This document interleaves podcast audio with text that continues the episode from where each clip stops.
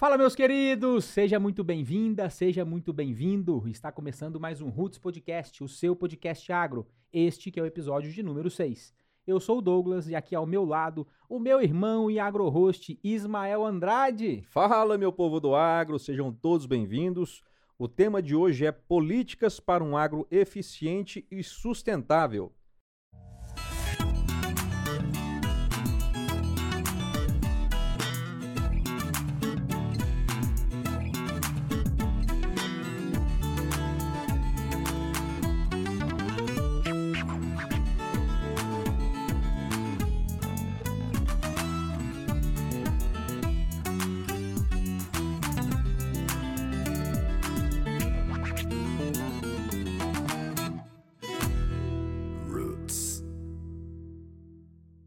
Para falarmos disso, está conosco Zé Vitor, ele que é graduado em agronomia pela Universidade Federal de Uberlândia, é professor universitário, empresário no segmento de fertilizantes e deputado federal. Zé Vitor, seja muito bem-vindo ao Roots. Ô, gente, obrigado, viu? Bom demais estar aqui. Tô achando muito bacana o clima aqui, né? A gente que veio aí do agro aí, nem, nem imaginava que isso pudesse chegar. O podcast tem sido tão urbano, né? Exatamente. E aqui a gente tem essa chance de ter um espaço para o agro. Parabéns, obrigado aí, viu? Muito bom. Nós que agradecemos, Zé Vitor. Recadinho super importante. Você já está inscrito no nosso canal? Já inscreveu no nosso canal? Aperta, é simplesinho, aperta o botão aqui inscrever, se dá uma força, isso ajuda a gente demais a disseminar essa, essa nossa mensagem para mais pessoas, para fortalecer o nosso propósito, fortalecer o nosso agro, dar esse apoio para a gente aí, meu querido e minha querida. Antes da gente iniciar, Zé Vitor, só a gente aqui enaltecer os nossos parceiros Roots, que estão aqui semanalmente conosco, dando é, apoio e força para que o projeto fique de pé. É isso aí. Vamos falar então da SCL Agro. Novos tempos, novas soluções. Escala Nutrição Animal evoluiu para SCL Agro, com a mesma qualidade, buscando ainda mais o sucesso dos seus clientes, oferecendo soluções completas para o agronegócio.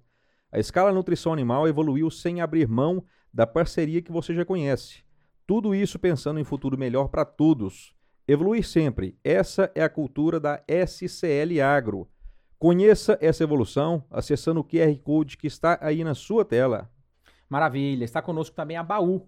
A Baú, que há 37 anos atua no mercado agro brasileiro, e são especialistas na produção dos mais nobres cafés que o Cerrado há de produzir, com bastante sustentabilidade, humanização, mesclando essa modernidade que a gente vive nos dias atuais com as tradições, com as suas raízes. Eles são referências em vários mercados do exterior, também estão presentes no mercado interno na mais, nas mais diversas cafeterias finas do Brasil. Ficou curioso, meu amigo? Posicione o celular, posicione o, o seu smartphone aí no QR Code, você já vai cair direto nas redes sociais da Baú.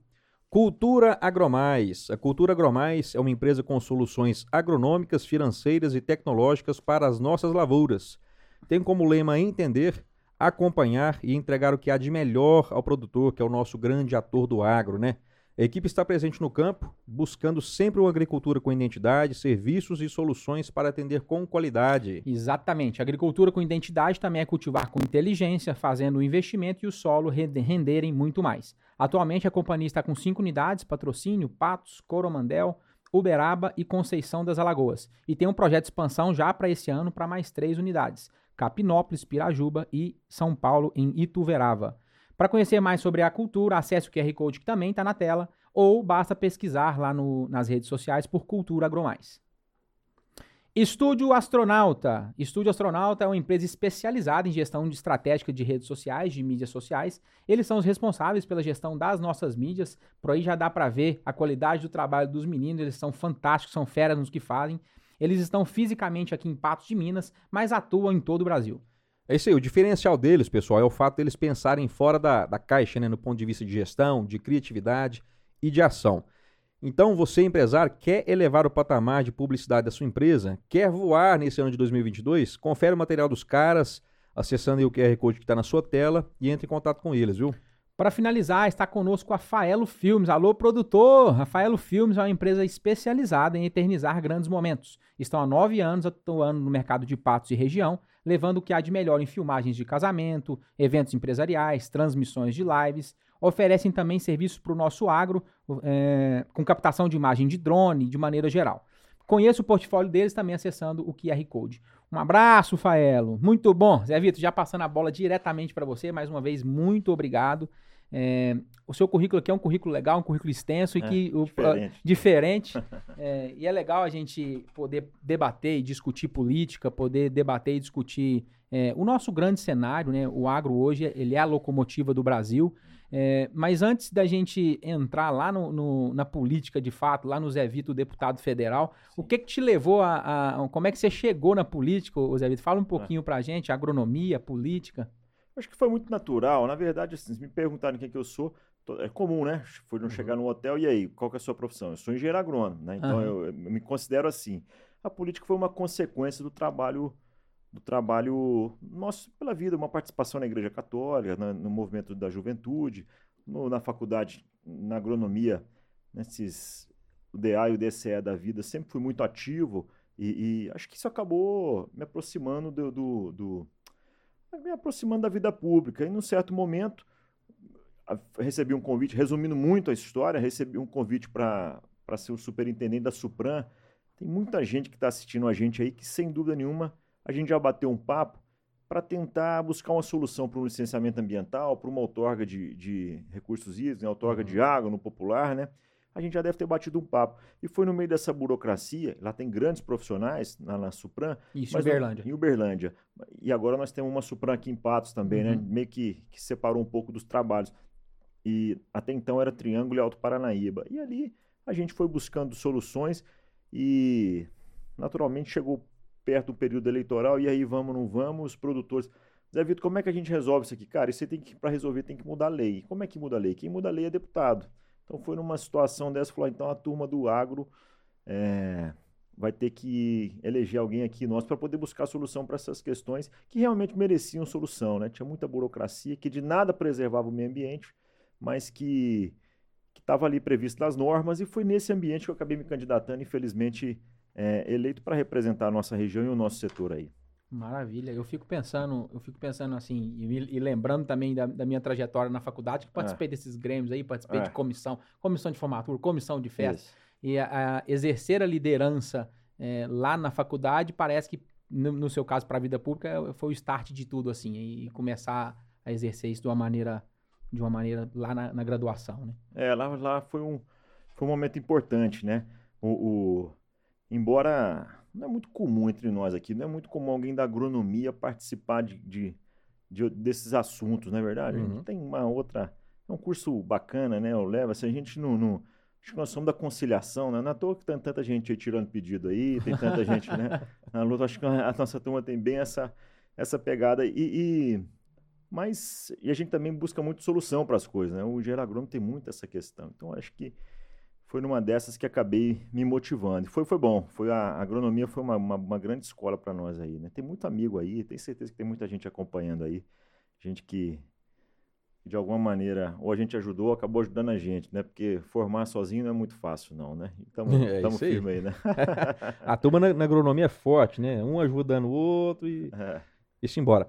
Zé Vitor, é só para contextualizar aqui, de forma bem didática, para quem está nos assistindo ou ouvindo, né?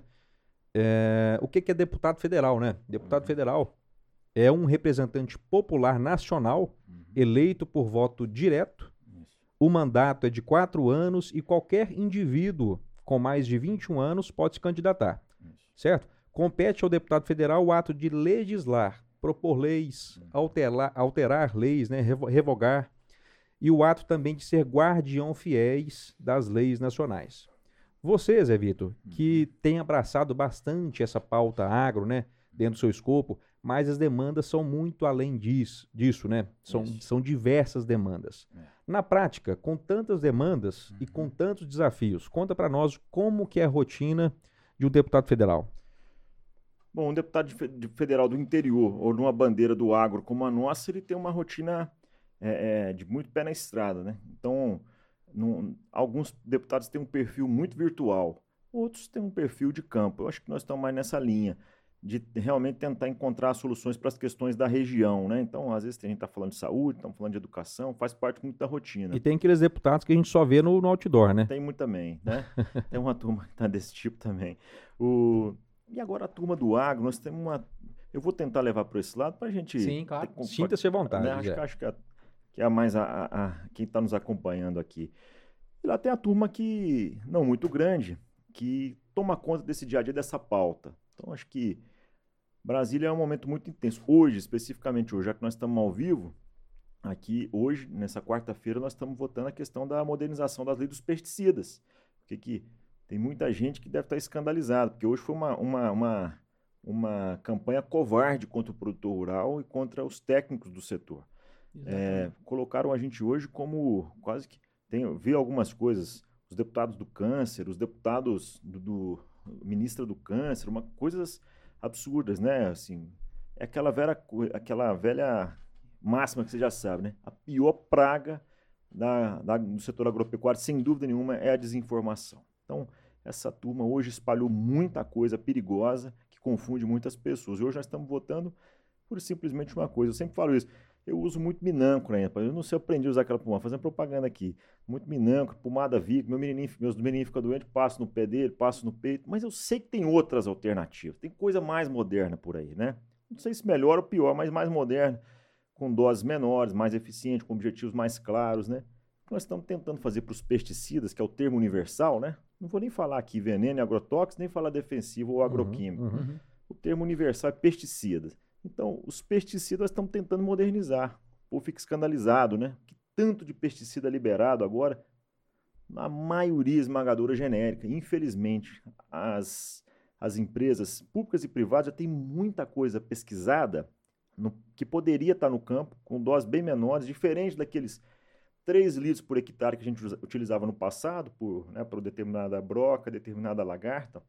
Hoje nós estamos falando em ml, né, 50, 100, 200 ml.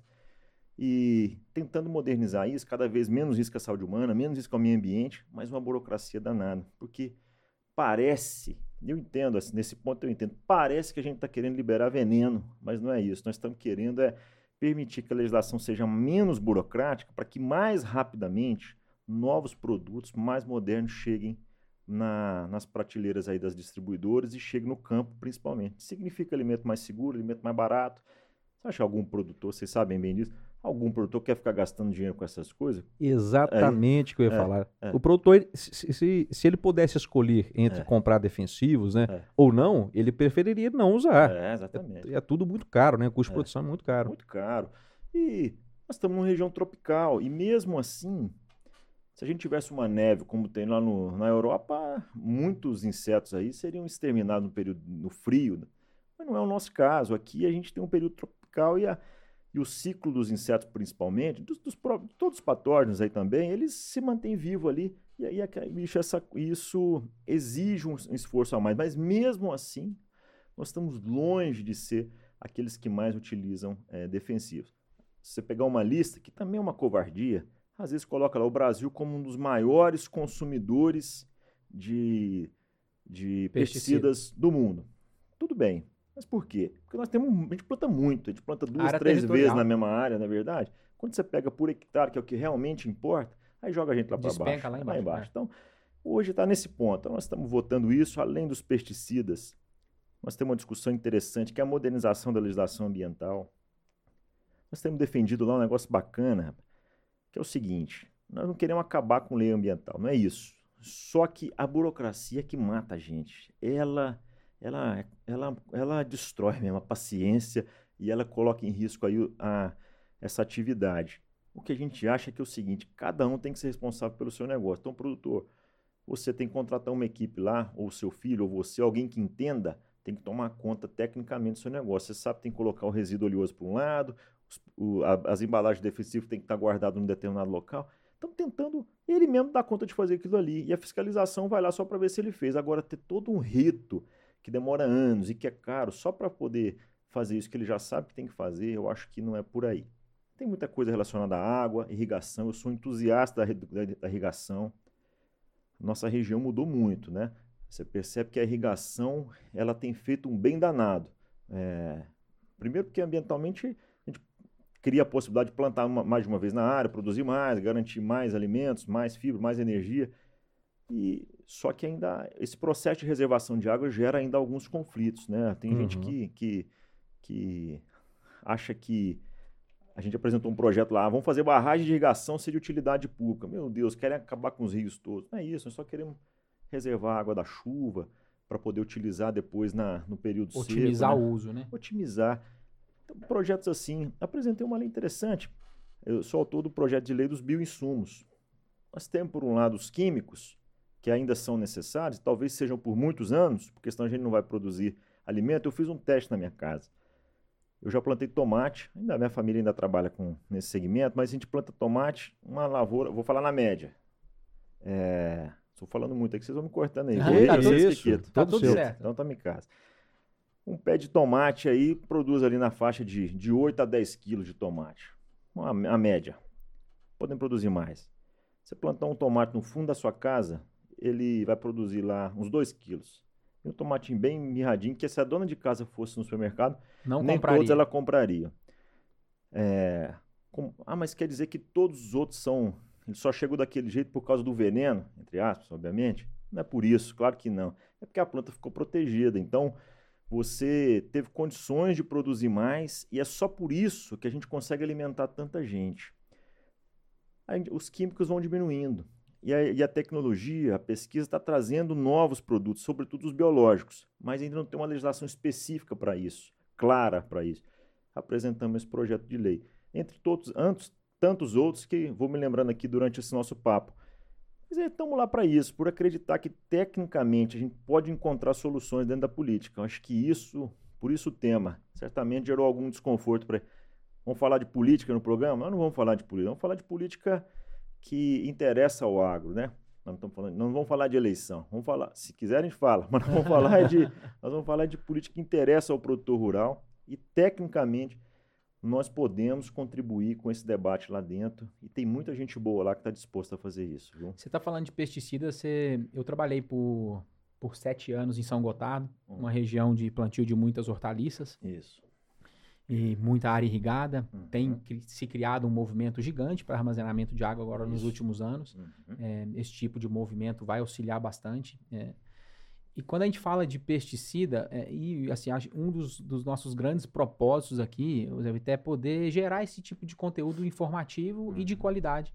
A gente, o agro ainda ele é, ele é visto como um vilão e o produtor também como um vilão pelos grandes centros e é só a gente é, colocando em evidência esse tipo de cenário que a gente vai con- É. conseguir ir desmistificando isso. É. E eu lembro do Senado de São Gotardo que a hora que a gente pega as grandes indústrias que formulam os pesticidas, é, existe todo um viés econômico para lançar novos produtos também. E se a gente pega as culturas, principalmente de cinturão, as hortaliças, onde é, nem se compara a soja, milho e algodão é, do ponto de vista econômico e macro do Brasil, Uhum. É, existe na ponta e lá na prática o que, é que acontece? Poucos produtos registrados para aquelas culturas. Isso. Então, esse tipo de modernização, esse tipo de pauta para ser tratada lá no Congresso é super importante, É. porque e quando a gente não tem um produto, um pesticida registrado para cenoura, por exemplo, um inseticida que vai, vai combater a trips, a lagarta na cenoura, a gente vai utilizar um inseticida que às vezes está registrado para tomate. É, e em se utilizando isso, o produtor está infringindo a lei, porque ele está usando um produto que não é registrado. É, não é registrado para aquela cultura, mas já Isso. passou dezenas de É. testes ali para poder provar que, Isso. às vezes, por esse, você citou o exemplo do tomate, ele é, É. registrado. E aí é onde a gente entra a burocracia do sistema e lá na ponta, lá na, lá na, na Grande São Paulo, a gente só vai escutar que de fato a gente está comendo uma cenoura envenenada, um tomate envenenado e não quer entender um pouquinho mais do contexto, né? Exatamente. Isso aí, cara, isso é, a gente chama essas culturas das as minor crops, Sim. né? Nas, aquelas culturas de menor é, de menor expressão, não sei, talvez não seja esse o termo Acho correto. que até mudou a nomenclatura agora. É, Mas é, de Paraná Crop, vou até pesquisar É. aqui. é, vale a pena. E aí, é- esse é um problemão, né? E aí, tecnicamente, a gente tem que encontrar a solução. É, e é bem o que você falou, chega lá num, num supermercado da vida, pega lá uma amostra, fala, mas esse produto aqui, esse resíduo aqui, isso aqui não está registrado para cenoura. Mas a gente já provou tecnicamente que funciona. E as empresas que poderiam desenvolver essas pesquisas, por conta dessa burocracia toda, do custo, do prazo, do tempo, ela fala, ah, eu não vou pesquisar alguma coisa para rúcula. Que não vai ter, que não vai ter saída. Culturas com suporte fitossanitário insuficiente. Aí, ó. Então ficou, ficou é. CSFI. Agora, agora é. tem que decorar porque, isso aí agora. Porque né? minor crops fica parece que pejorativo, pejorativo né? Cultura pequena, pequena é, é, é culturas com suporte fitossanitário insuficiente. É exatamente esse problema que a gente está tratando e tá exatamente esse tipo de pauta que, que tem que ser discutido em Brasília. Zé Vitor, hoje então está tá acontecendo a votação isso. Para qual. Pra Hoje, deixa eu só, enquanto a gente vai falando, já uhum. que, que, é bem informal, é, mas o, é o projeto para modernização da lei dos pesticidas. É uma lei. Aqui, ó. É, e essa votação acontece somente hoje? Hoje. Quem, quem, aqui, quem são as pessoas que votam? Inclusive, é. olha só, hein, agora 19h52, vocês viram que eu tive que votar, hoje virtualmente a gente vota, uhum. né? nós acabamos de aprovar o método. Quem são as pessoas? Os, os deputados. Esse projeto ainda está na Câmara, uhum. daqui aprovado, ele vai para o Senado ser, ser é, votado, analisado e votado. Nós acabamos de aprovar por 301 sim, 150 não, 2 se absteve, e o total tem mais um caso aqui do artigo 17, que deve ser quem está presidindo a sessão, deu 454 votantes, votantes é, uhum. presentes na votação. Então, 301 a 150. O que, que fala a lei? Até em curiosidade, acho que vale a pena ler aqui vale rapidinho. Pena, claro. Ela é a lei, é o projeto de lei 6299 de 2002. Olha que loucura, hein? 2002, nós estamos em 2022, 20 anos um projeto desse para ser discutido. É porque é isso, a desinformação assusta quem está lá dentro, a internet, programas como esse. Por isso que eu estou gostando de estar tá aqui, porque vocês estão cumprindo um papel importante, porque senão fica todo mundo contra o produtor rural. Vira, vira todo mundo vilão, bandido, criminoso, deputado câncer, essas coisas todas. 20 anos. 20 anos. Olha o que, que fala. Dispõe sobre a pesquisa, a produção, a comercialização, a propaganda comercial, a importação, a exportação, o destino final dos resíduos, o registro, o controle, a inspeção, e a fiscalização de agrotóxicos, componentes e afim. O termo ainda é agrotóxico aqui, embora o termo universal seja pesticidas. É isso aqui, acabou de, de, de, de ser, aprovado. ser aprovado. O que, que é, em resumo, o que, que é? É uma simplificação do rito. Nenhum produto vai ser, vai ser autorizado sem alguma pesquisa, sem ser testado, conduzido um, um bom teste, nada disso. Mas o rito fica mais simples. Um exemplo é o que você citou agora há pouco, Produtos comprovados lá na, lá na, lá na, na Espanha. Bom, lá usa esse produto. Lá, por que a gente não pode adaptar esse produto para cá? Lá usa para. Pega esse exemplo. Usa para tomate, para trips no tomate, lá já está há anos funcionando. Bom, por que, que a gente não pode replicar esse, esse, esse produto aqui? Né? Ou, ah, então tem que fazer algum teste, vamos fazer, mas que não dure 10, 15 anos. Senão a gente vai continuar para sempre utilizando produtos caros, antigos, sendo que tem um monte de coisa nova para utilizar. Também vai poder rebater em alguns casos. É, tentar falar um português claro, porque se a gente falar alguma, alguma coisa, a pessoa não entende, vai, vai atrapalhar, distorcer. distorcer. É. Mas há casos exatamente o que você citou. Na cenoura, tecnicamente, funciona.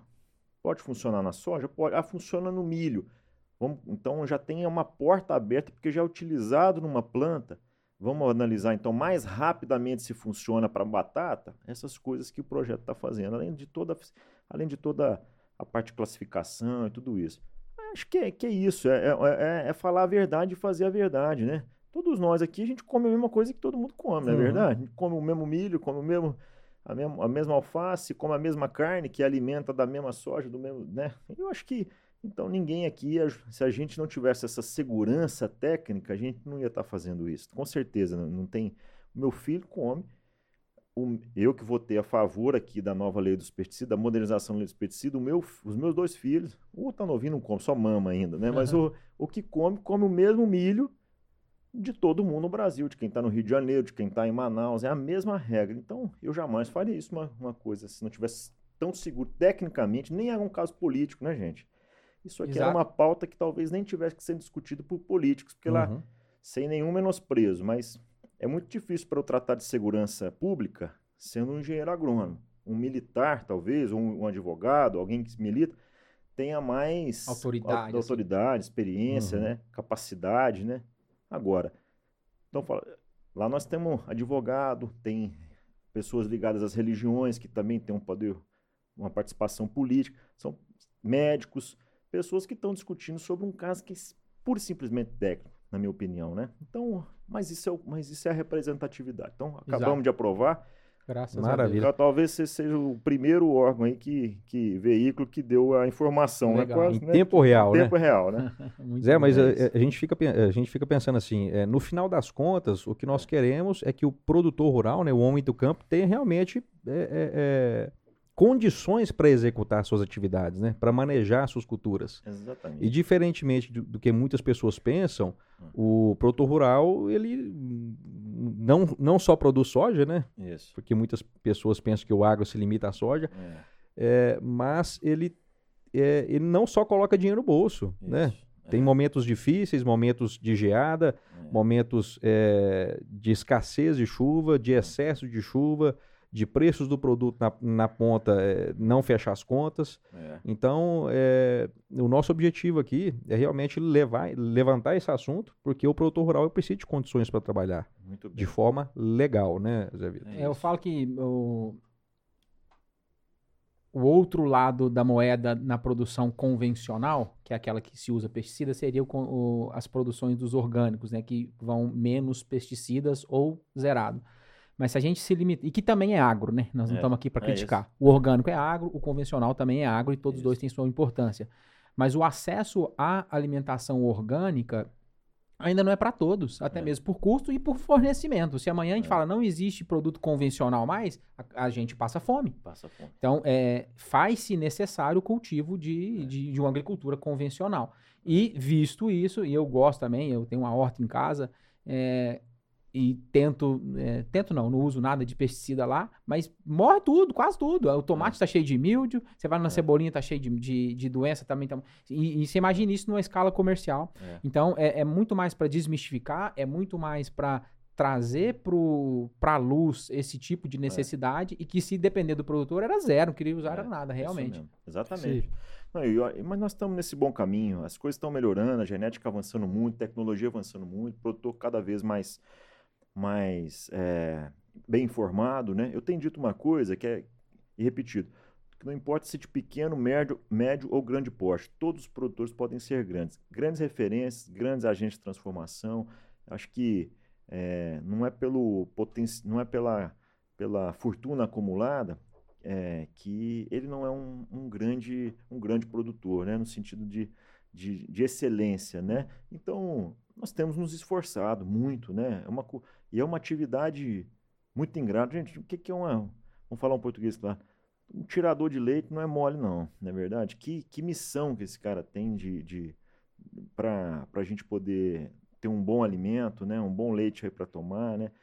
Um, um- A rotina é, a é- é rotina pesada. É né? pesada. Você pegar um, um cafeicultor agora que está dormindo lá, de repente, a mangeada, aquele negócio, o patrimônio da vida da família inteira, às vezes de, de gerações ali, colocado em, em- colocado nas mãos de São Pedro aí, falando, "Ah, a minha vai gear, a minha não vai gear, e gera, gia, gia na minha, não no- da do vizinho. E você fala, o que, que nós estamos passando? Né? Que, que, que missão é essa? Então, nós temos que falar a verdade, né? O produtor é um cada vez mais tecnificado, um bom empresário, mas que precisa dessas condições, precisa de, de assistência técnica, ele precisa de bom crédito, ele não, o governo é, tem aí um papel de, de aprimorar a questão do seguro agrícola, acho que isso é uma coisa que a gente vai avançando com o tempo agora. Nós precisamos da, da pesquisa, do- do, aprimoramento, do melhoramento genético, para a gente ter bons produtos aí e, e cada vez produzir mais, em menos área e, e com custo menor, até porque isso reflete lá no supermercado, que é o que, que a gente, no fundo, fundo é o que todo mundo espera. O produtor tem, ele tem essa consciência, ele não quer o, o arroz ou o feijão lá no, no, no- guardado no armazém lá, ele quer ele lá na prateleira do supermercado e Sendo né, consumido. sendo consumido. Com né? certeza. É isso. Tem uma informação legal aqui, ô, ô Zé Vitor, que vamos dar uma, uma- uma virada no, no. No assunto aqui para a gente poder falar de uma pauta também que é super importante e a gente quer entender um pouquinho de você que está na linha de frente. É, mas só alguma informação aqui que nós somos os, os maiores produtores de açúcar, somos os maiores produtores de café do mundo, somos o- os maiores produtores de soja, responsável por 50% do mercado mundial desse grão, no caso da soja. Se a gente pegar esse exemplo, aí já pensando em logística, Uhum. é, a previsão na- da nossa área plantada nesse ano agora é de 40 milhões de hectares, Uhum. pensando numa produção estimada de 136 milhões de toneladas e exportação é, de quase 90 milhões. Essa produção ela tem que sair da área, produti da, da área produtiva Uhum. e ser escoada, ou para as esmagadoras ou para os portos, né? E aqui a gente tem uma demanda gigante do Brasil. É, eu vi lá que recentemente você teve, você teve com o ministro Tarcísio para tratar um pouco dessas pautas e tem sido um gargalo por muitos anos no Brasil as rodovias federais, o escoamento de soja. Uhum. Aqui a gente vai falar de uma, de uma problemática, mas que parece que está que tá indo num caminho também legal, né, Zé Vitor? Eu acho que a gente já. Nós temos hoje um plano. É, estratégia, um plano de logística nacional. Nós temos um plano de logística nacional é, muito bem traçado. Mas para isso a gente precisa de tudo: de rodovia, de aeroporto, de ferrovia, de hidrovia, dos nossos portos bem estruturados. E tudo isso está sendo construído. Tá? O Brasil não está pronto, está em construção. Eu fui relator da Lei Geral do Marco Legal das Ferrovias, a popular Lei das Ferrovias. Para vocês terem uma ideia, nós temos no Brasil, em números arredondados, 30 mil quilômetros de ferrovia. Nesses 30 mil quilômetros, 10 mil estão em plena operação, 10 mil mais ou menos e 10 mil inutilizados. Não anda. Praticamente parado. 30 mil no Brasil. Os Estados Unidos têm 300 mil quilômetros de ferrovia. Olha é, o que nós temos pela, pela frente. Pela primeira vez, uma soja brasileira chegou mais barato na China do que a soja norte-americana. Foi neste ano agora, que passou, 2021. Por quê? Nós estamos cada vez mais eficientes. Como é que a gente vai desembolar tudo isso? A gente precisa, de fato, primeiro, tirar um pouco de coisa da mão do governo. O governo, de cada 100 reais, praticamente 97 está comprometido com alguma despesa obrigatória. Então, o, então a gente sabe, o governo está inchado, está gordo, nós temos que diminuir isso. É fácil fazer isso? Não é fácil, é uma missão, é uma, um trabalho longo. Reformas, tudo isso é importante. Por mais indigesto que seja esse assunto, isso é necessário. necessário. Aí, tudo bem, temos um trabalho pela frente. Mas não dá para esperar isso. Nós vamos esperar isso acontecer para a gente investir em infraestrutura? Não dá. Então o governo tem que abrir mão e conceder alguma coisa para a iniciativa privada. A exemplo da 365, que agora no pacote, se nada for alterado, vai para leilão em, no, em março, né? A 365 aqui, de, de, nessa, aqui de Uberlândia a, a, a patrocínio, se estendendo aqui a Patos, também aqui patrocínio a Perdiz, aí depois de Uberlândia, Araxá, essa região, esse é o pacote que vai para leilão agora. Triângulo Mineiro e parte do Alto Paranaíba. É, é fica na, bem na divisa dos dois, uhum. né? Por outro lado, a 262 lá embaixo também vai ser re repactuada, o termo é uma, uma, nova concessão, releiloada, não é? Uhum, uhum. Nem sei se existe essa palavra, mas é isso, que também é um 53, elas vão estão passando por esse momento. Lá atrás, quando foi feito algumas concessões, é, nem todas foram bem feitas, assim, então ela não não foi bem pensado, então o valor ficou inviável para a empresa, ou as exigências para a empresa ficaram muito grandes ou muito pequenas, e tudo isso está sendo redesenhado. Só a experiência mostrou isso para nós. As ferrovias, a mesma coisa. Ferrovia lá com o Barão de Mauá no século XIX, o cara falou: vou fazer ferrovia para levar café para o porto. E ele começou a fazer e foi tocando, tocando, de repente veio a crise de 29. Os Estados Unidos, um grande consumidor de café, praticamente beijou a lona, não comprava mais café, a ferrovia ficou inviável. Mas aí foi indo, aí veio aí Juscelino com um programa de, de estímulo à, é, à indústria automobilística, então a ferrovia deu uma, uma esfriada, os carros e, os, e os caminhões e as rodovias crescendo, a ferrovia dando prejuízo, chegou no início dos anos 90, o que, que o governo fez? Eu vou tirar esse negócio da minha mão, vou passar isso para quem quiser tocar essas ferrovias. Passou para quem quis, uhum. praticamente sem exigência nenhuma. Por isso, dos 30 mil quilômetros de ferrovia, que todas são públicas e concedidas à iniciativa privada, por isso que hoje tem 10 mil que não é utilizada. Porque lá atrás as exigências eram muito pequenas. Não, pega isso aqui, pelo amor de Deus, que eu não estou dando conta de tocar mais. Isso está mudando. As concessões estão sendo refeitas, atualizadas. Nesses últimos anos foram feitas muitas muitas atualizações, novas concessões, renovações de concessões com mais exigências. Então, é, nós estamos, pra, sendo bem didático, concedendo rodovias para iniciativa privada, é, renovando concessões de ferrovias e criando um novo mecanismo, que trata, nós tratamos de lei das ferrovias.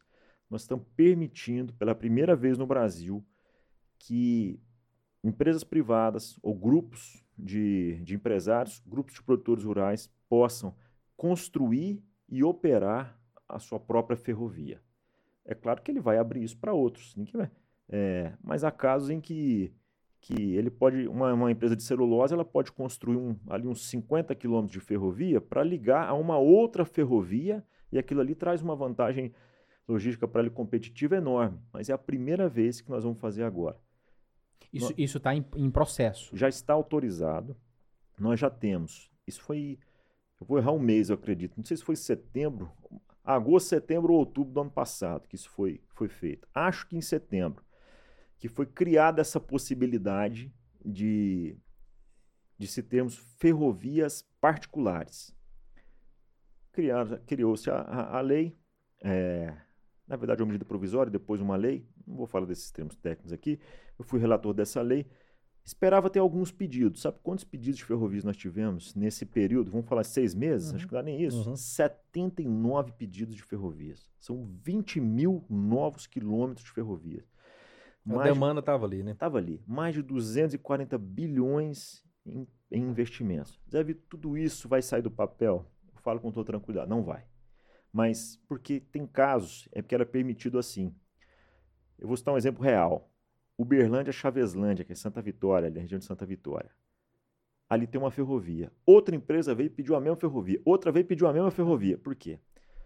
Elas vão ter que chegar num acordo. Na verdade, é uma defesa comercial também. Então, entra de um lado, entra outra de outro, e eles vão chegar num acordo, mas a ferrovia vai sair, vai porque ela já tem contrato assinado.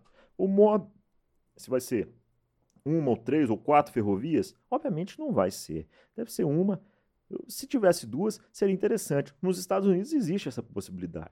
Agora, eu acho que seria mais sensato se eles se entendessem. Mas mercado é agressivo, né? Mas é bom que o mercado cuide disso, não é verdade? Deixa o mercado se virar. Se autorregula. Autorregula. Uhum. E aí, então, nós temos, reformulando tudo, as concessões de, de rodovias e de portos e aeroportos, inclusive, vamos colocar tudo isso em infraestrutura, nós temos as renovações de concessões com novas e melhores exigências e nós temos a possibilidade de ferrovias particulares e portos particulares.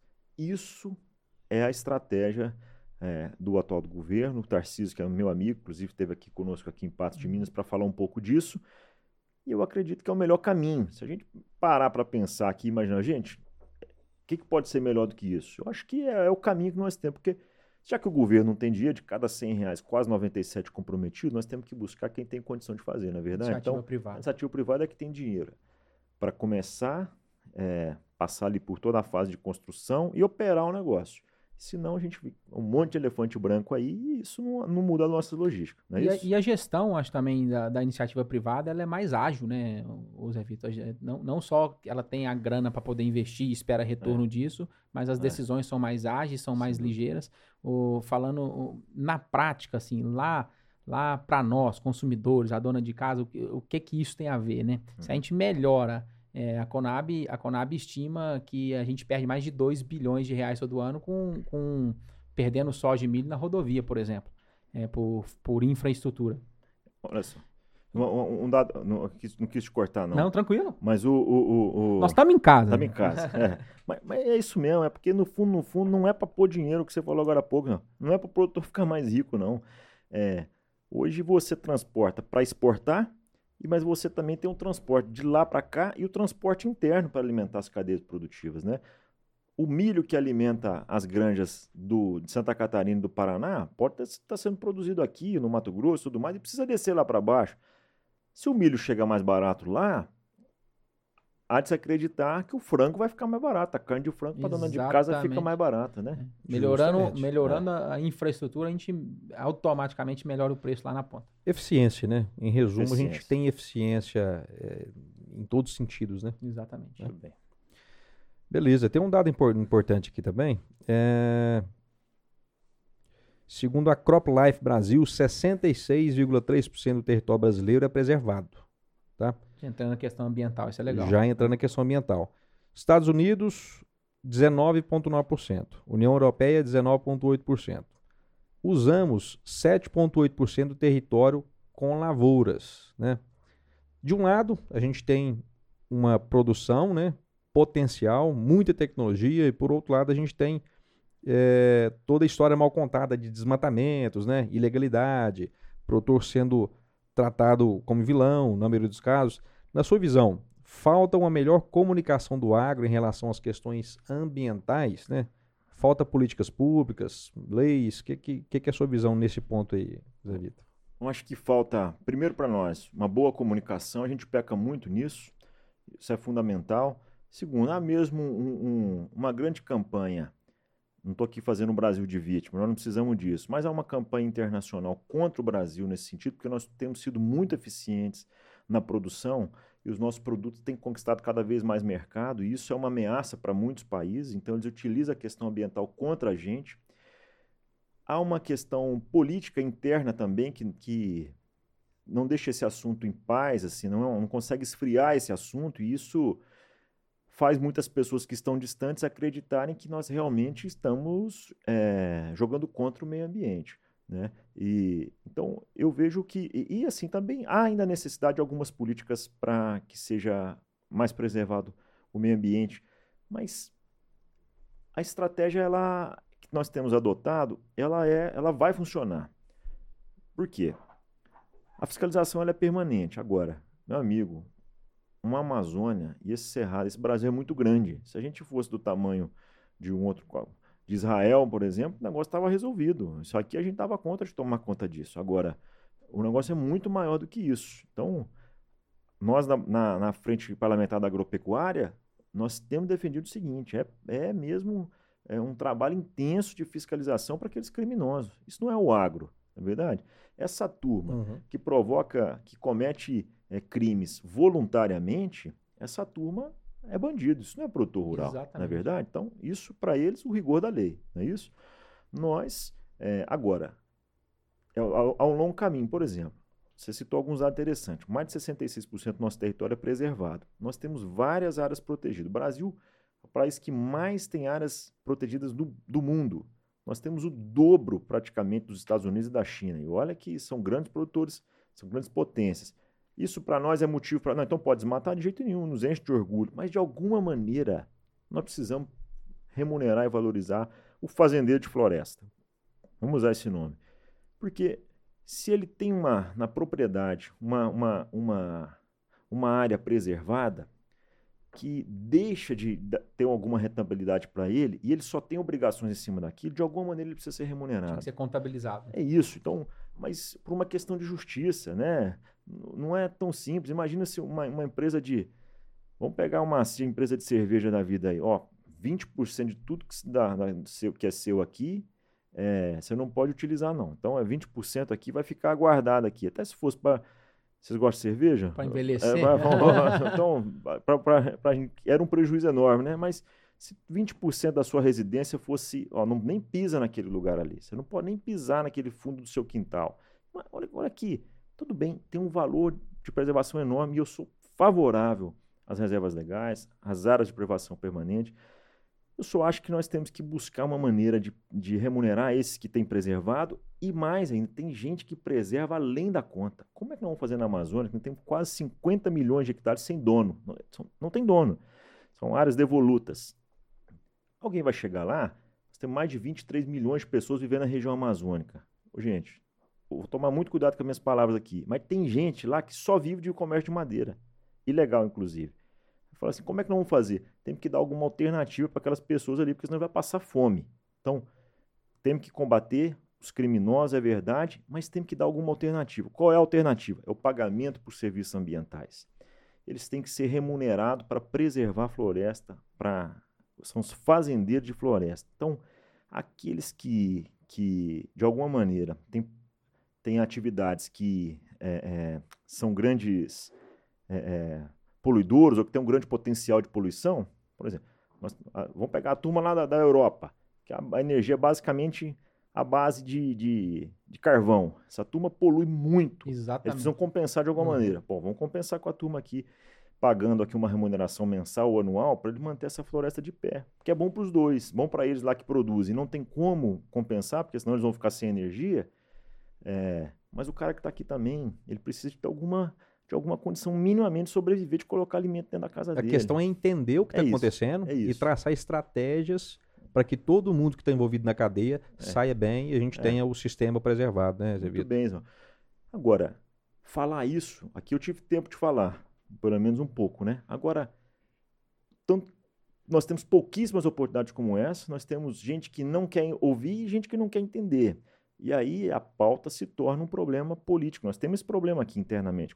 E aqui, e todo país tem isso. Mas nós estamos produzindo, por exemplo, vamos falar de, de, de soja. A gente está produzindo tanto e tão bem que a turma dos Estados a turma da Europa principalmente está assustada, próprios Estados Unidos também, mas nós temos produzido é, vários outros produtos, fruta, por exemplo, nós temos produzido aí uma, uma infinidade de, de, de, produtos que a Europa já não consegue mais e falou, nós ficamos refém do Brasil, mas por, por uma eficiência nossa, e aí falar, então um jeito de baixar o produto, o preço do Brasil ou, ou alguma coisa. Os produtores, a boa parte dos europeus são subsidiados e a gente aqui não, não tem esse subsídio, né? Então, nós estamos sendo mais eficientes que eles, eles mesmo com o subsídio, qual é a única alternativa deles? Nós vamos falar que o produto do Brasil é contaminado ou que o produto do Brasil vem de uma origem, vem de uma área é, que ilegal, tá que o ambiente foi prejudicado. É o que eles têm para fazer. Né? Então, complexo esse assunto, né? Complexo. Essa, a hora que eu olho o número aqui e comparo, 66% é. preservado. É. Estados é. Unidos, nem 20%, tipo, 19%. A União toda, a União Europeia lá também, 19,8%. É. É, aqui mostra o cenário da eficiência. A, eficiência. a gente usa nem menos de 8% do território para produzir tudo que a gente produz. É, da agricultura. É. O, o, mas é, é, tempo. Dia a dia a gente vai conseguir falar mais melhor. Eu fiz um, um MBA, agora terminei, e o meu assunto foi exatamente o seguinte: vocês vão entender bem qual foi o assunto. Que, que produtividade é sinônimo de sustentabilidade. E eu quis dizer, hoje é, nós somos mais eficientes. O nosso café por hectare produz muito mais do que no passado. Então a nossa produtividade vai aumentando e a necessidade de abrir novas áreas diminuindo. Exato. Por quê? A gente está produzindo eficiência. mais eficiência. E a gente tem feito isso muito bem. E isso tem gerado, tem preservado o meio ambiente. Agora, meu amigo, falar isso para quem vive em Ipanema, para quem vive no, no Morumbi, não é, não é mole, não. Para quem Lá vive... na Faria Lima, né? Ali é duro. Aí o cara. Aí o cara vai falando, vai ser difícil entender. Então é tempo. Eu acho que a gente vai. Continuar trabalhando. Com um discurso equilibrado, né? Acho que a gente vai dia a dia vencendo esses desafios aí. A desinformação é. Uma é, praga, né? É uma praga. É. E, e, o, e, o, nosso objetivo é esse. É. Você bem. rodando é, diariamente, nós aqui fazendo o nosso papel como, como Roots Podcast, né? Levando informação. E esses dias para trás, até voltando nesse assunto aí de desmatamento, né? Questão de preservação, né, também. Eu encontrei com, um viverista aqui de Patos. Aí conversando, onde que é seu viveiro? Ah, meu viveiro é lá na saída, depois você vai lá. Aí eu perguntando, né, para ele, ó, que, que multas que, que mais saem lá? Uhum. Ismael, sai muito IP, sai muito piqui. Falei, mas por que, que tem essa demanda? Não. Ele falou assim, Ismael, pelo seguinte, existem é, situações de desmatamento uhum. é, legal, né? Isso. Onde que tem todo o processo. Isso. Então, se aquele produtor ele quer desmatar ali, por exemplo, 50 hectares, então é feito todo o levantamento daquela área. Eu estou falando assim, eu tô falando de modo muito superficial, tá? Isso. Não, não vou aprofundar. Mas, mas, mas, naquela área lá foi identificada que tem tantos pés de piqui, Isso. tantos pés de IP. Então, para cada pé de piqui que é arrancado ali, ele tem que comprar 10 mudas de piqui e comprovar que comprou e plantar em outro local. E isso é tudo fiscalizado. E se ele não seguir isso aí, trava tudo, trava banco, trava, trava outros processos que impedem ele de, ele de exercer essa atividade. Então, a questão do desmatamento, pessoal, é, ele é legal, né? Desde que seguido todo o processo ele meio que troca de lugar é, em uma proporção até maior, né? É, se a gente pegar o cenário no do Cerrado, que é 20% de preservação que tem é que ser feito, beleza, 100 hectares que a gente comprou, vou, eu vou desmatar 80 para trabalhar a atividade e 20 vai ficar preservado. É, acho que o problema não é nem esse, assim, nesse cenário de total legalidade que o produtor ele se dispõe a ser legal, é, tá muito mais no rito, tá muito mais no é. processo, tá muito mais na morosidade, tá é muito mais em, em esperar ele compra e já quer plantar na próxima safra e vai, vai demorar três anos para é. poder liberar todas essas questões. É essa, essa questão do é. tempo também. Né? É, assim, a gente tem chamado isso de desmatamento irregular. Porque, na verdade, existe o Código Florestal, vamos pegar esse exemplo, 100 hectares no Cerrado, ele teria que é, é, deixar ali 20% preservado. Né? Então, ele poderia suprimir a vegetação de 80% dele. Só que, em alguns casos, né, demora tanto, né? Às vezes, cara, às vezes o cara também nem demora, nem demorou tanto, né? Mas uhum. então tem casos e casos, né? Mas esses 80%, se ele suprimir essa vegetação, é, mesmo que sem autorização, o que não está correto, mas não, não, não é ilegal ao ponto de ser uma área que ele não poderia desmatar. Ele poderia, mas então a gente tem chamado disso de irregular. É um termo só para separar. Um Porque, crime ambiental. É, um crime assim de uma área que você não poderia. Se ele tivesse desses 100 hectares desmatado 100. 100, aí sim ele estaria infringindo um desmatamento ilegal. Esses 20% que ele teria que preservar seria ilegal.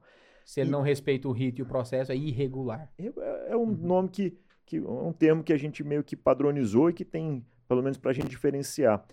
O desmatamento ilegal, esse nós temos que combater. Claro. Esse aí. E, e tem, tem sido combatido, mas volto a dizer, não é, não é uma tarefa fácil. Podemos ser melhores do que nós temos sido. Acho que, que nós temos que. Aí falta é corpo que, humano, falta investimento, o que, acho que é? é? uma série de fatores, né? Acho que a tecnologia ainda pode melhorar, mas falta fiscais. É, estrategicamente a gente precisa de uma ação. Outro dia eu vi uma senhorinha falando, pai, fosse eu, já tinha resolvido isso. Eu não duvido, porque assim, ela era a mãe de um amigo meu. E mãe resolve tanta coisa, né? Mãe realmente foi, rapaz, tem mãe. Poder resoluto. Uma, tem um poder grande, né? Talvez não tivesse. Parece simples, né? Não, vamos chegar lá, vamos pôr o exército, vamos pôr. Mas nós estamos falando de 50 milhões de hectares só de áreas que não tem dono. Fora os parques, fora as, as terras indígenas. Nós estamos falando de uma área que é enorme, né? Então, quantas pessoas seriam necessárias para isso? E o crime é organizado em muitos casos, né?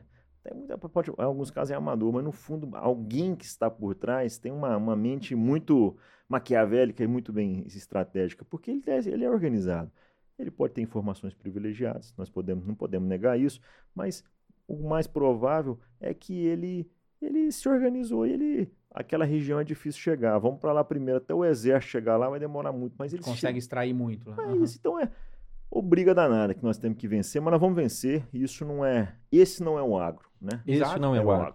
E, e, e, esse tipo de situação não acontece só no agro, né? A gente é. vê isso em todos os segmentos, né? Muito bem. E, e, cada um no seu quadrado tenta realmente é. tirar é, lembra, isso. Tipo, né? é, chover no molhado, mas a, a nossa defesa é para quem faz o certo, né? A é nossa defesa é para quem é para quem está trabalhando de maneira correta e quem é, foge à lei tem que pagar por isso e tem que e que também existe em qualquer cenário pessoas nesse sentido também. Vamos falar um pouquinho de tecnologia, falar um pouquinho de, de também de, de, demanda. A gente recebeu aqui nesse último mês de janeiro aqui é, Cláudio Nasser, recebeu o Makoto Sekita e ambos eles trouxeram trouxeram um caso que no agro tem sido uma demanda latente, que é energia, né? Uhum. Então a gente tem, principalmente em áreas irrigadas, muita demanda energética. É, e a gente está vendo esse movimento da voltaica, da, da, energia solar crescendo demais no Brasil. Então, todas, a gente percebe que, que começa a crescer porque começa a crescer negócio. Né? Então, uhum. basicamente, toda cidade hoje tem várias unidades de energia fotovoltaica prestando esse serviço, é, muito devido à demanda uhum. é, e muito devido à, à falta do, do, do, serviço que já existe. Né? É, e a agricultura é totalmente dependente também desse universo para poder expandir, para poder chegar à tecnologia, para poder montar, por exemplo, irrigação. É, onde é que está o pé desse, dessa demanda, Zé Vitor? Eu acho que é uma. Aí a gente vai ter que falar um pouco de política, mas sem, sem, sem bagunçar aqui a nossa, a nossa noite. Por muito tempo a CEMIG, falando de Minas Gerais, a CEMIG deixou de investir nela mesma para ser sócia de outros projetos fora de Minas Gerais. Exato. Então, e aí faltou dinheiro e quando faltou dinheiro, ela, ela foi incapaz de a, a atender tanta demanda. Há um momento, há um, um, processo de reversão disso. A CEMIG voltou os olhos para dentro de Minas Gerais para corrigir esse ponto. Mas é hoje o principal gargalo da produção agropecuária, do setor agropecuário. O, a energia fotovoltaica, hoje, ela representa 1,5% de tudo que nós temos. A gente tem uma, um, mar, né? Um mar uhum. de, de oportunidade, de possibilidades. E cada uma delas requer uma ligação num determinado ponto que precisa que precisa da CEMIG. A gente vai vencendo isso. Você imaginar que 70% do potencial de irrigação que nós temos em Minas Gerais está aqui no noroeste de Minas. Mas para irrigar precisa de energia. E, e, ali, como em vários lugares de Minas, a energia é um grande problema. Mas A CEMIG já se demonstrou é, sensível a isso e apresentou um plano para que nos próximos sete anos, é muito, mas é o tempo que é possível, que nos próximos sete anos há um processo de reversão disso, inclusive para levar para aqueles que necessitarem energia trifásica a todas as propriedades rurais de Minas Gerais que tiverem uma necessidade ali comprovada. Eu estou vendo isso acontecer na prática. Já foi apresentado o plano, não tenho ele aqui de cabeça, mas as, as, a, as subestações, as, as linhas de transmissão, elas estão já mapeadas e já foi apresentado é, é, o passo a passo dos investimentos. Então isso está acontecendo. Pode ser mais rápido? Eu até acredito que sim, mas é, eu, eu, eu, eu, vejo que o, o, o planejamento seguro, pra, inclusive para quem vai investir, fala, posso aumentar ou não posso aumentar? Eu acho que é esse que a Semig apresentou hoje. Certo. Mais do que isso é, é contar um pouco com a sorte ou com algo que, que, que não estava previsto. Por exemplo, nós tivemos um acordo diante da, do desastre de Brumadinho, é, houve um acordo com a Vale que aportou ali aproximadamente 37 bilhões em vários e vários uhum. recursos, em várias e várias áreas. A, houve antes o, o, o, o, o desastre de, de Mariana, Mariana, que não houve um acordo semelhante, mas que vai haver, que inclusive aparentemente deve ser maior que o de Brumadinho. É um recurso que não estava previsto no orçamento. Então, são questões como essa é que podem injetar ainda mais recursos e acelerar esse processo. Mas CEMIG hoje, uhum. hoje CEMIG é, é sem dúvida nenhuma um inimigo do setor, ela é uma inimiga do setor produtivo. É, hoje ela tem dificultado a vida e sem dúvida nenhuma de muita gente que está ouvindo ou assistindo a gente aqui vai ter uma história para contar com a CEMIG de, de desafio, desafio uma fila de espera, alguma é, coisa nisso. A questão energética é um desafio muito grande, não só para o agro, né? E, e, a gente tem, é importante a gente pensar e lembrar também, igual a nossa amiga, amiga Dilma Rousseff falou que a gente não tem como estocar vento, né? Mas é importante a gente pensar em outras fontes energéticas, né? E a gente vem isso, isso evoluindo aos poucos, né? Uhum. De uma forma bem bacana energias é, é, solares, né? É. Energias eólicas eu não, eu não vi por aqui, muito mas pouco, a gente, a gente sabe que, que, que existem alguns projetos no Brasil, uhum. mas pensar em outros tipos de energias verdes, né? Que tem, que tem vindo por aí, né, né Zé Vitor? É, eu acho que é um, é um caminho aí, né? Sem dúvida, energia é um, é um energia é o principal ponto é, de atenção para investimentos e é, é o principal ponto de mudança climática no mundo. É o que tem prejudicado é, em maior escala a questão climática no mundo é a energia. Por que isso?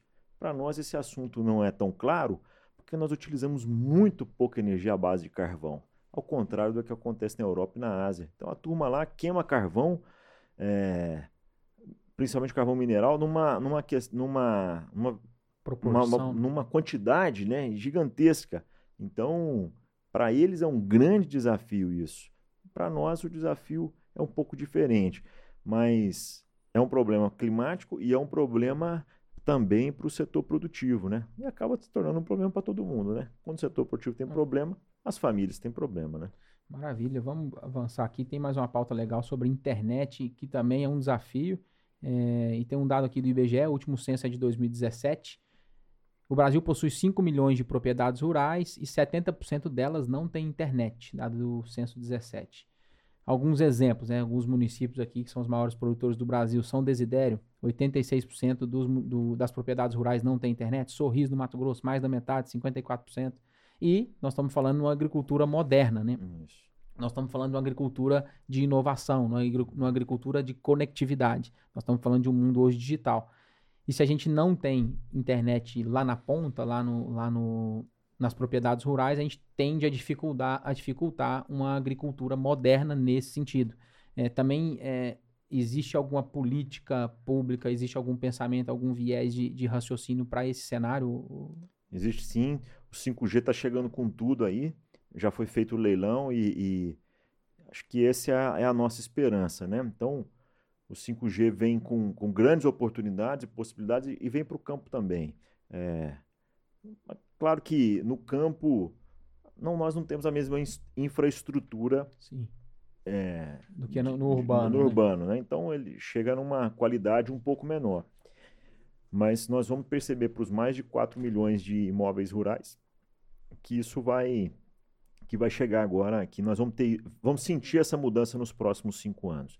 O, o, o hoje, gente, engraçado, né? Hoje nós não temos mais é, um pacote, a gente não, não paga celular mais praticamente para ligar, né? A gente paga para usar a internet. Pacote né? então, dados. É. então, na verdade, isso é uma, uma, uma grande fonte de, de, de, de renda que, que as empresas enxergaram. O leilão foi, foi bem sucedido e a gente vai ter muita novidade para isso aí. Ó, a internet conta das... para nós, conta para nós. A internet, a internet das coisas aí, ela, ela realmente vai mudar. Eu nem acho que a internet, 5G, é, sabe aquele óculos? Eu nem, nem acho que é aquilo ali que negócio, né? É, é, muito além daquilo, né? A gestão no campo ela vai ser facilitada mesmo, né? O, o, é inevitável que a gente vai, vai passar por essa revolução no campo. O, o Makoto veio aqui e eu acompanhei um pouco. O Makoto fala muito bem de sucessão, né? Depois veio o Cláudio que fala também muito bem de inovação e, e, casa muito com isso que nós estamos fazendo. Tem uma nova geração chegando no campo e o Makoto falou uma frase aqui que eu não vou, eu não vou conseguir repetir, eu acho, mas ele falou que sucessão só acontece com sucesso. Eu não tenho é, certeza Sem sucesso não existe tá, sucessão. Tem, sem sucesso não existe sucessão. E não é verdade isso? Para quem é que quer viver no mundo de dificuldade? Ninguém quer passar por isso. O... E como é que isso vai acontecer? A gente tem que buscar novos mecanismos. E é o 5G que vai trazer isso. É, e é realmente, são, são equipamentos mais modernos, uma gestão mais, mais simplificada, mais eficiente. E quantas vezes nós falamos de eficiência aqui hoje? Né? Várias e várias a gente falou eficiência, essa palavra aqui, e, e acho que é só a tecnologia que pode trazer isso para o campo. Né? Então, vai chegar dessa forma.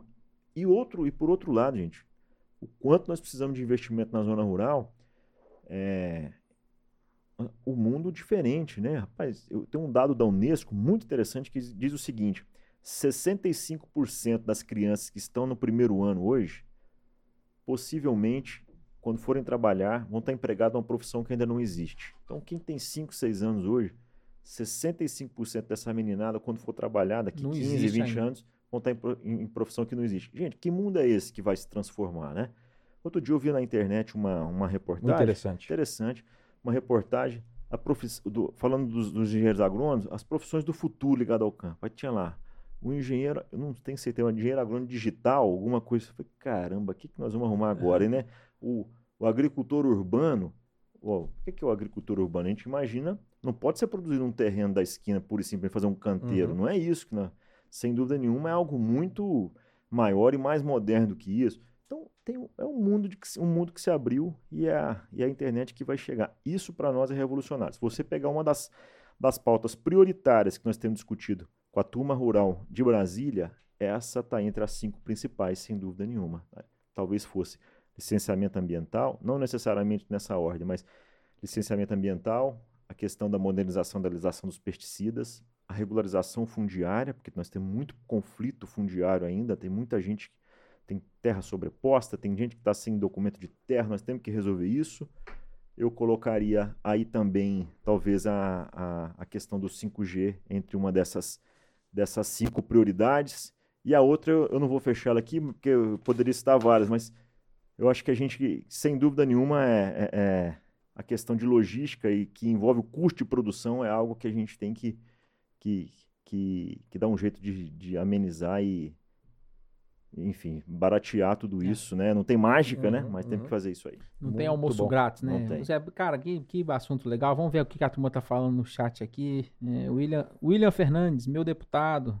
Tá Tô bom. ligado lá em Araporã. Sônia Silveira, parabéns pela escolha da entrevista. Zé Vitor doou verba para construir escola é, tá no Alto da Serra. Legal, aqui Olha em Patos. Só. Bacana. Fernando Barbosa, parabéns, turma. Discutindo política com muita técnica. Legal, obrigado, Fernando.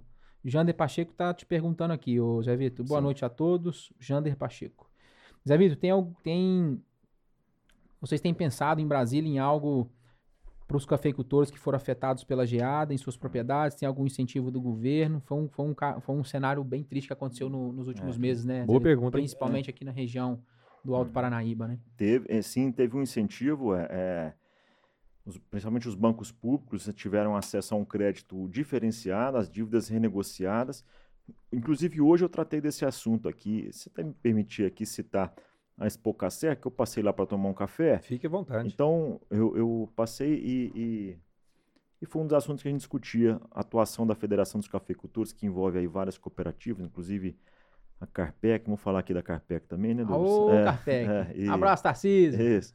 O, o, a turma, falei com o Eliano, nossa senhora, vou parar de falar, você tem que falar o nome de todo mundo aqui, né? Falando da federação, o Juliano Trabal vai estar com a gente aqui daqui ah, semana que vem. É, é craque. É. Na outra, o Juliano né? vai, vai, ele vai na estar outra, na, né? na, última semana desse mês. Na né? última semana de fevereiro. Não, e aí, é, o que eu perguntei exatamente? E aí, como é que funcionou o plano, o, o, o, o recurso. recurso, né, que foi é, que o Conselho Nacional do Café aprovou de tirar do Fundo Café, que é um fundo específico da, da cafeicultura, para atender esses produtores? Funcionou, está disponível mas muitos e ele pode procurar o banco que ele trabalha ou a cooperativa que ele tem que ele trabalha para se inteirar do assunto, mas muita gente o preço do café acabou ajudando. Nós vamos ter problema esse ano, não é verdade? Uhum. Uma outra discussão, mas naquele momento o preço permitiu os, os produtores respirarem um pouco, alguns deles respirarem e não buscarem esse crédito é, diferenciado na instituição, na instituição uhum. vamos dizer assim. É claro, gente, que a gente entende perfeitamente a situação dos cafeicultores, o custo de produção está alto, vamos ter uma, uma safra menor agora. Essa questão aí, o clima foi uma bagunça, uma hora muita seca, uma hora muita chuva, uma, uma geada, foi, foi muito complexo. Mas nem foi necessário tanto recurso quanto se imaginava, mas está à disposição para aqueles que necessitarem. Legal, muito bom. Valeu. Grande Zé Vitor, representante especial da nossa região do agro, Gabriel ok. Gente, tá gostando da conversa? Não deixe de deixar o, o joinha é isso aí. Isso fortalece bastante pra gente. Já caminhando aqui pro encerramento, Zé Vitor, te agradecer bastante. A gente separou aqui alguns, alguns presentes para você. Boa, bom demais aí. Bom, eu tava comida aqui também na hora que eu cheguei no início, já, já na verdade, aqui. Na verdade é um kit de presentes, né? Esse primeiro aqui é da SL Agro. Ah, obrigado. Obrigado, pessoal aí da Um SL. boné, uma caneta e um chaveiro bacana. Muito obrigado, viu? Obrigado mesmo. Show de bola. Temos também aqui um, oh, um kit muito bacana da, do pessoal da Fazenda Baú. Ah, obrigado, hein? Alô, Poliano, Durval. Vamos abrir vamos aqui. Abrir? Não, um... não vai pular nada aqui não, né? não, não. Um cafezinho aqui, ó. Que café é esse aí? Esse é um bourbon amarelo. Aí, Maravilha. Muito bom. Isso. A turma aí, obrigado. Tem um, também um conjunto aqui de xícara aí e Pires aqui. Obrigado, viu? E por fim, o Douglas vai te Esse entregar um. Ó, um... oh, tem até um vinho aqui. Esse é um, um, vinho edição especial nossa do Roots Podcast. Obrigado, viu? Você poder degustar ele com, com queijinho aí também do agro. Muito obrigado, viu, gente? Valeu Zé, mesmo. muito obrigado. A gente obrigado, que agradece. Obrigado pela sua disponibilidade, por ter agregado bastante para o nosso setor, agregado bastante para esse debate é, informal, esse debate é, que o objetivo é uhum. levar informação de qualidade. A gente agradece bastante pela, pela oportunidade e parabeniza pelo trabalho, viu, o Zé Vitor, se quiser deixar uma última mensagem. Só, só agradecer mesmo aí, obrigado mesmo pela oportunidade. É, vocês estão de parabéns mesmo. Contem com a gente aí no que for possível para manter esse projeto de pé e, e ampliado, né? Porque eu, eu, eu, desconheço, deve, pode ser que exista outro similar, mas eu desconheço, então acho que vocês estão de parabéns aí. A nossa região, sobretudo a região aqui do Cerrado Mineiro, né? Ela tem uma uma, ela é muito vibrante, ela é muito dinâmica. Então acho que vão ter muitos temas aqui interessantes para a gente debater. Tem muitas, muitas, muitos personagens interessantes que a gente gostaria de ouvir. Deve ter muita história boa, né, para contar.